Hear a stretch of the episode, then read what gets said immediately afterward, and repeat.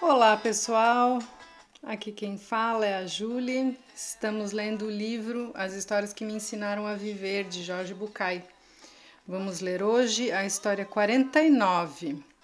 Lembrando que o livro tem 50 histórias, então no próximo áudio a gente lê a última história e depois ainda temos o epílogo, e aí finalizamos este livro. Vamos lá para a nossa história então. Plantador de tâmaras. Começa assim. Olha, tudo que você me ensina parece ser verdade. Logicamente, eu adoraria pensar que seria possível viver assim. Mas acho que seu modelo de vida não é mais do que uma bela hipótese, impossível de aplicar à realidade cotidiana. Não concordo, disse Jorge. Claro que não, não concorda porque para você deve ser mais fácil que para os outros. Você criou uma forma de vida ao seu redor e agora tudo é simples. Mas o resto das pessoas vive num mundo comum e normal. Jamais poderíamos fazer tudo o que precisa ser feito para podermos usufruí-lo. Demian, eu venho desse mesmo mundo real do qual você vem. Vivo no mesmo planeta que todos e convivo com a mesma gente comum e normal que você conhece. Admito que vivo um pouco melhor que a maioria das pessoas que conheço, mas quero deixar duas coisas bem claras. Primeiro, o custo não foi pequeno. Construir essa vida ao meu redor, como você diz, demandou muita energia e dedicação e provocou muita dor e muitas perdas. Em segundo, Quero esclarecer que foi um processo. Levei muito tempo para mudar o que precisava mudar, preservar o que não podia deixar ruir e percorrer os caminhos que tinha que explorar. Não foi algo que aconteceu de um dia para o outro. Imagino, mas pelo menos você sabia que no fim do caminho estava o prêmio merecido. Não é bem assim, esse é outro preconceito seu. Eu nunca tive certeza de nenhum prêmio. E mais ainda, diria que todo o caminho que trilhei foi uma aposta num resultado que, na verdade, até hoje não alcancei. Como não alcançou? Ainda há muito por fazer, Demian. E acredito que em toda a minha vida, mesmo vivendo cem anos, não poderei desfrutar da plenitude total, da completa falta de expectativas, ou mesmo da aceitação dos fatos tal como eles são.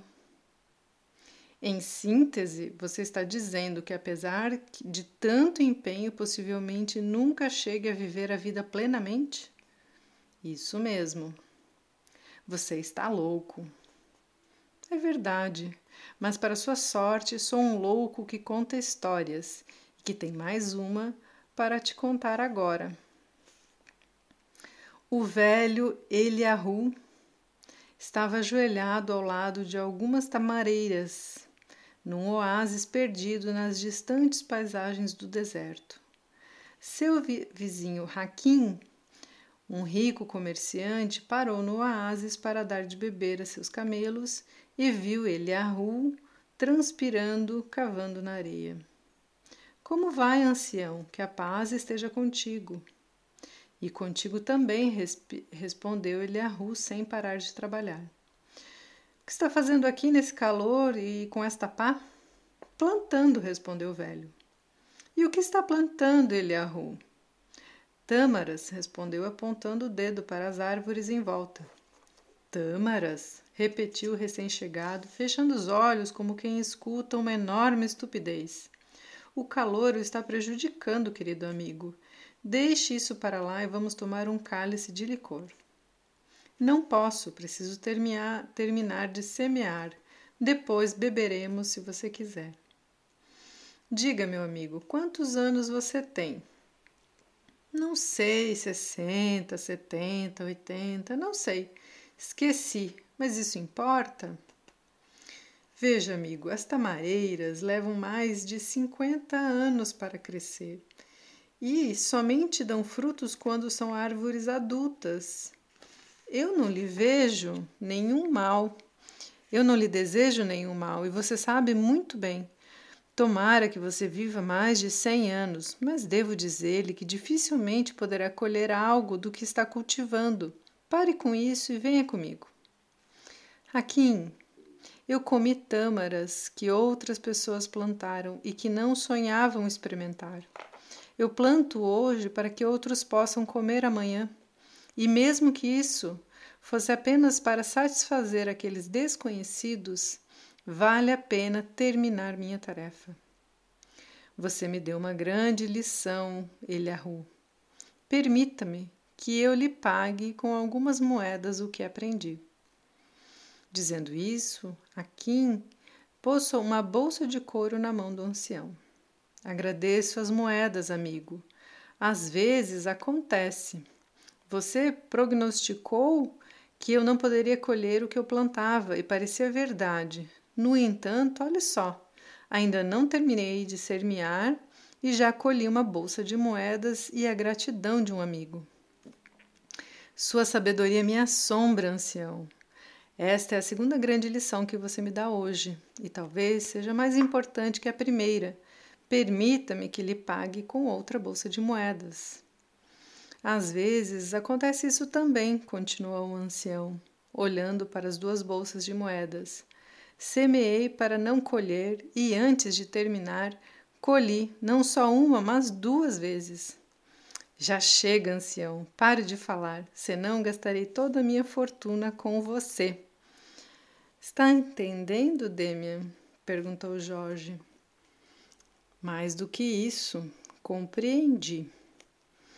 E assim ele finaliza a história, que ela é curtinha, né?